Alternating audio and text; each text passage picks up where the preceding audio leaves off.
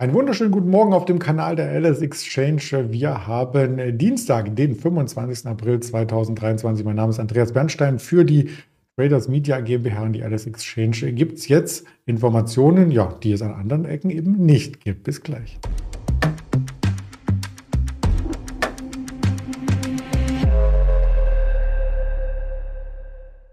Das Ganze als Interview vorstrukturiert äh, zusammen mit dem Daniel Saurens. Den hole ich gleich ins Bild zuvor der Risikohinweis.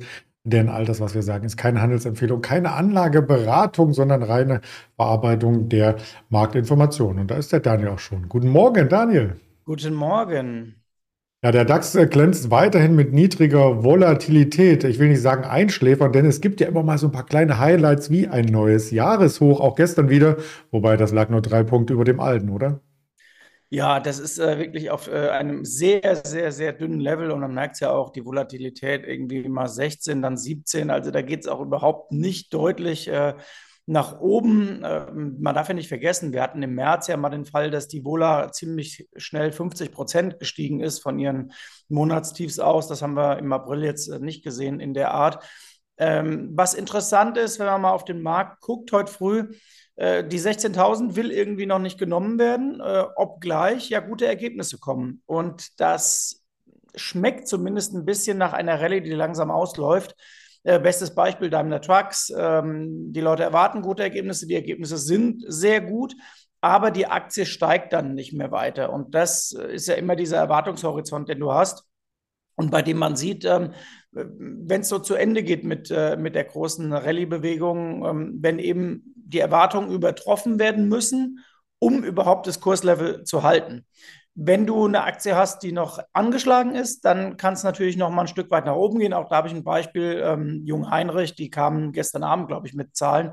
Das war deutlich besser als gedacht. Die Aktie war ein bisschen angeschlagen zuletzt. Da geht es dann nach oben. Aber bei denen, die eh gut gelaufen sind, die tun sich dann schon ein bisschen schwer. Aber ansonsten sieht man, die Quartalsaison läuft ja ziemlich gut und ähm, das Q1 gut läuft, das ist jetzt auch nicht der, die Bombenüberraschung. Ähm, wir werden die Tests dieses Jahr später sehen, also Q2, aber dann auch Q3, Q4 werden sehr, sehr spannend.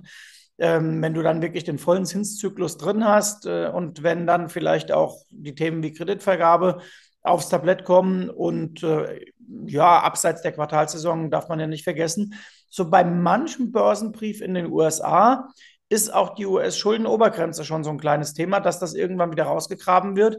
Und ich erinnere mich auch an Börsenphasen, da hat das dann mal dafür gesorgt, dass der Markt auch mal drei, vier, fünf Prozent nachgegeben hat, ähm, weil man natürlich dieses Spiel kennt, die wird dann irgendwann angehoben, aber dieses Zerren und diese Unsicherheit, die nervt einen manchmal. Aber das ist noch ein bisschen weiter weg. Ähm, erstmal genießen wir die Quartalsaison und parken auf der Stelle. Ja, parken auf der Stelle kann man auch für den US-Markt ähm, unterstreichen. Der S&P drei Pünktchen im Plus, also wie die neuen Jahreshochs beim DAX. Ähm, der Nasdaq schafft es immer wieder aus dem Tiefbereich der Intraday nach oben zu kommen. Also Gier ist noch äh, vorhanden. Wenn man den Fear Creed Index anschaut, die Stimmung bleibt positiv. Ja, das ist schon echt irre. Also ich habe das gestern auch mal äh, so alle zehn Minuten habe ich auf den Markt geguckt, weil man es einfach auch nicht glauben kann. Der S&P in der Tat, genau wie die Nasdaq, beginnen in der Ring relativ schwach. Es kommt aber überhaupt 0,0 Dynamik nach unten rein. Und dann hast du über den Tagesverlauf so einen recht langweiligen Verlauf und am Ende ziehen sie es immer noch mal ein bisschen. Wo man das Gefühl hat, kommen jetzt noch die Trendfolger noch mal rein und die automatischen Programme äh, ziehen den, den Markt nach oben. Also der S&P, ich weiß gar nicht, wann das letzte Mal die Phase war, dass wir eine Spanne hatten, die jetzt nicht nur auf zwei Wochen Basis äh, so eng ist, sondern im Grunde reden wir jetzt fast schon über mehrere Monate. Denn nach oben ist auf der 4,2 der Deckel drauf und nach unten ja aller spätestens bei 3,9, 3,59. Das ist prozentual alles nicht so viel, aber das hat sich ja jetzt nochmal auf diesen Bereich 4,1, 4,2 massiv eingeengt.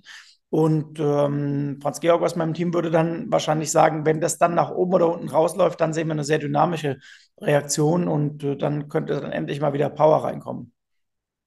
Ja, Power gibt es dann bei Einzelwerten auf jeden Fall. Und äh, da möchte ich, bevor wir in die Werte, die wir besprechen möchten, noch äh, den Übergang herstellen mit äh, der First Republic Bank. Die hat nämlich gestern Quartalszahlen gemeldet und Mittelabflüsse im ersten Quartal von über 100 Milliarden ähm, hier zu Protokoll gegeben. Das ist schon eine Menge Geld. Das ist eine Menge Geld. Und zuerst hat man bei den Zahlen gedacht, ach, so schlecht sehen sie gar nicht aus.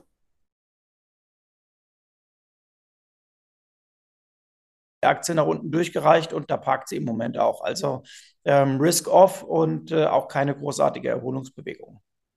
Ja, und das ist auch die Überleitung zur Deutschen Bank. Da wartet man natürlich auch noch auf das Zahlenwerk äh, mit hohen Erwartungen, weil das letzte Quartal war ja super.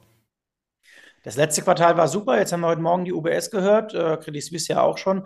Ähm, da geht es natürlich bilanziell jetzt als Eingemachte, was schiebe ich wohin, wo packe ich die Verluste hin, damit das perfekt ist. Also die Zahlen der UBS sind im Moment eher was für äh, Rechnungslegungsfreunde und für äh, Steuerfachleute. Äh, könnte ich mal die Leute bei meiner Uni fragen von äh, damals in Mainz, äh, die, die in den Bereich gegangen sind.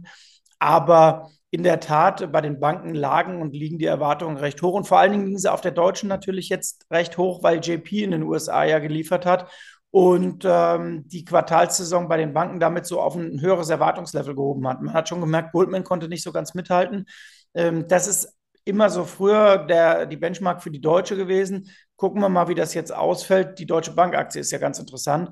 Äh, es gab ja einen Handelstag, das ist in der Glättung gar nicht drin. Ähm, da war sie mal 7,99 Euro, glaube ich, ist dann schnell wieder auf die 10 hoch. Also man kann die lesen, wie man will. Ähm, deutliche Korrektur im ersten Quartal, ja, aber eben auch vom Verlaufstief dann schon wieder 25 Prozent gut gemacht. Also sucht es euch bitte aus, sozusagen.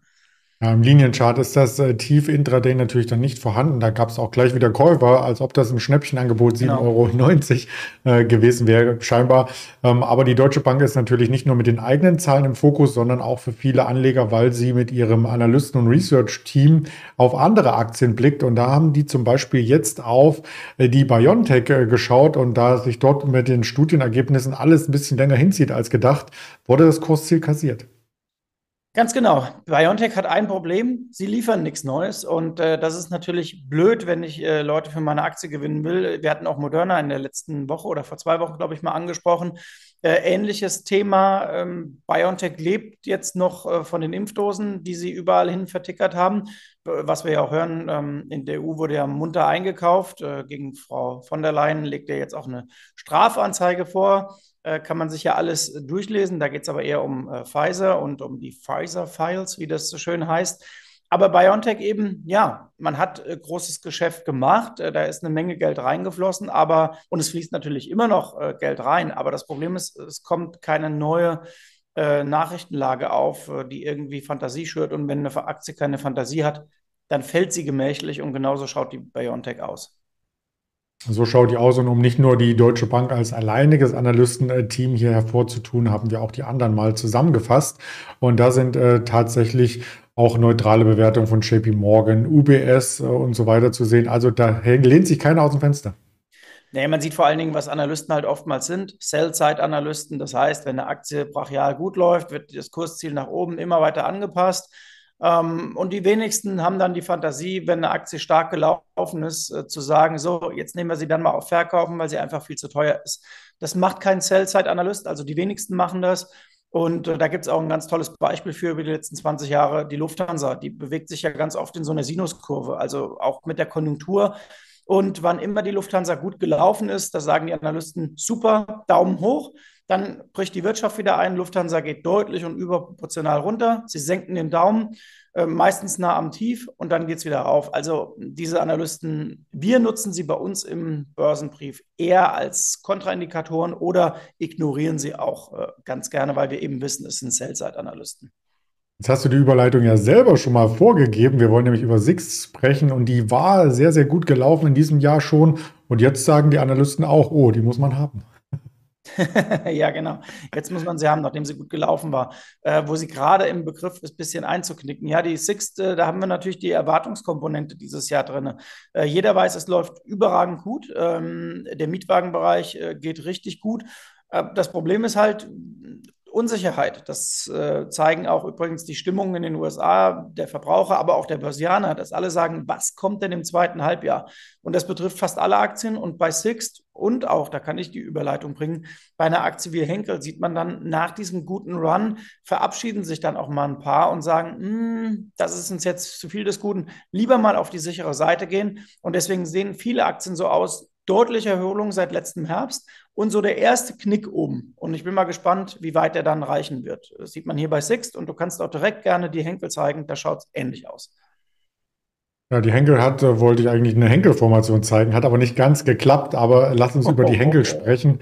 Und bevor wir dann weitere Witze über Charttechnik machen, vielleicht auch die Bilanz mit ins äh, Bild äh, reinhalten. Denn bei Henkel ist eben die Frage, Dividende, ja, nein, wie lange läuft es noch gut? Lass uns da mal drauf schauen. Ja, die Dividende ist aber eigentlich ganz ordentlich. Und was vor allen Dingen bei der Henkel ja spannend ist, ich habe die Aktie ganz gut im Blick, weil ich sie auch selbst im Depot habe und die war ja über Jahre lang, dass du denkst, boah, der ganze Markt läuft, aber Henkel kommt nicht in die Füße. Also im Grunde ein furchtbarer Wert, ähm, aber man sieht, manchmal wird dann Geduld belohnt dass diese Low-Performer dann irgendwie anspringen. Es gibt da ja auch einen ganz guten Quervergleich innerhalb des DAX. Wenn man sich jetzt mal das Pärchen FMC und Fresenius anguckt, auch da, das ist ein ganz anderer Grund, da geht es auch um Vorstandswechsel und so weiter. Aber die liegen ja auch am Boden und äh, wenn dann mal der Newsflow sich verbessert, im Grunde das Umgekehrte zu BioNTech, dann kommt man ins Laufen. Ja, und auch da haben wir das Chartbild äh, selbstverständlich noch mitgebracht äh, zu Henkel, um die Formation komplett ähm, abzuschließen. Heißt aber auch, wenn man es positiv interpretiert, ähm, ein Rücklauf auf 70 knapp darunter wäre im Trendverhalten ein guter Einstieg. Ja, genau. Und wenn man den Chartverlauf mal sich anguckt, dann sieht man ja, dass das eigentlich ganz äh, interessant ist. Es gab diesen, diesen Ausverkauf und dieses Tief. Dann hast du die erste Erholungsbewegung, die wird konsolidiert. Zweite Erholungsbewegung leicht drüber, konsolidiert. Dritte Erholungsbewegung, wieder ein bisschen konsolidiert und dann die vierte. Also das ist äh, im Grunde ziemlich schön und äh, das bringt auch Stabilität rein, weil das ja immer dieser Wechsel ist ähm, in die starken Hände rein und äh, das ist ja, was man sehen will bei Aktien normalerweise. Aber jetzt ist es vielleicht eben ein Stück zu weit gelaufen und das wird dann wieder wegkonsolidiert, wie es so schön heißt. Ja, wir schauen mal, was die starken Hände heute bei den Wirtschaftsdaten am Immobilienmarkt ähm, von sich geben. Da gibt es nämlich Daten 15 Uhr aus den USA, 16 Uhr das Verbrauchervertrauen Conference Board und äh, der Richmond Fed Produktionsindex kommt auch über die Ticker und an Quartalzahlen stehen tatsächlich in dieser Woche die Big Techs auf der Agenda. Äh, von der Marktkapitalisierung ist heute einer der stärksten Tage mit einer Microsoft nachbörslich, einer Alphabet, also die Google-Mutter. Wir haben die Visa, wir haben vorbörslich eine Verizon, eine UPS, eine Halliburton, GM, ähm, General Electric, das große M von McDonalds, 3M, PepsiCo. Also Wahnsinn, was da heute über die Ticker kommt, werden wir morgen sicherlich auch einiges äh, zu sagen. Und auf den Social-Media-Kanälen gibt es natürlich auch noch den Fear and Creed Index, der übrigens immer noch im Kaufdrang ist für Deutschland. Ganz lieben Dank Dank erst einmal an dich, mein lieber Daniel. Wir nehmen dich nochmal ins Bild und dann sehen wir uns nächsten Dienstag wieder. Genau, und vielen Dank für die Earnings-Grafik. Ich gucke mir jetzt an, was die Firma Boyd macht. Die kenne ich nämlich nicht. Ich kenne nur Terence Boyd und das ist der coolste Stürmer der zweiten Bundesliga. Und damit ist auch mein, meine Fan-Neigung ähm, schon verraten. Offensichtlich. Ich google gleich. Bis dann. Ciao. Tschüss.